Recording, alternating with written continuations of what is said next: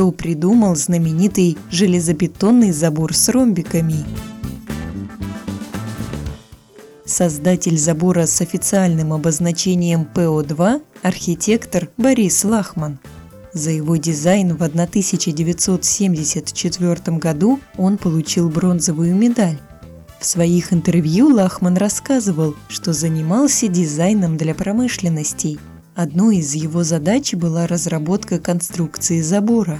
Он сделал три эскиза, а руководство выбрало самый простой – Предполагалось, что забор будут использовать для охраны объектов вроде воинских частей или промышленных предприятий.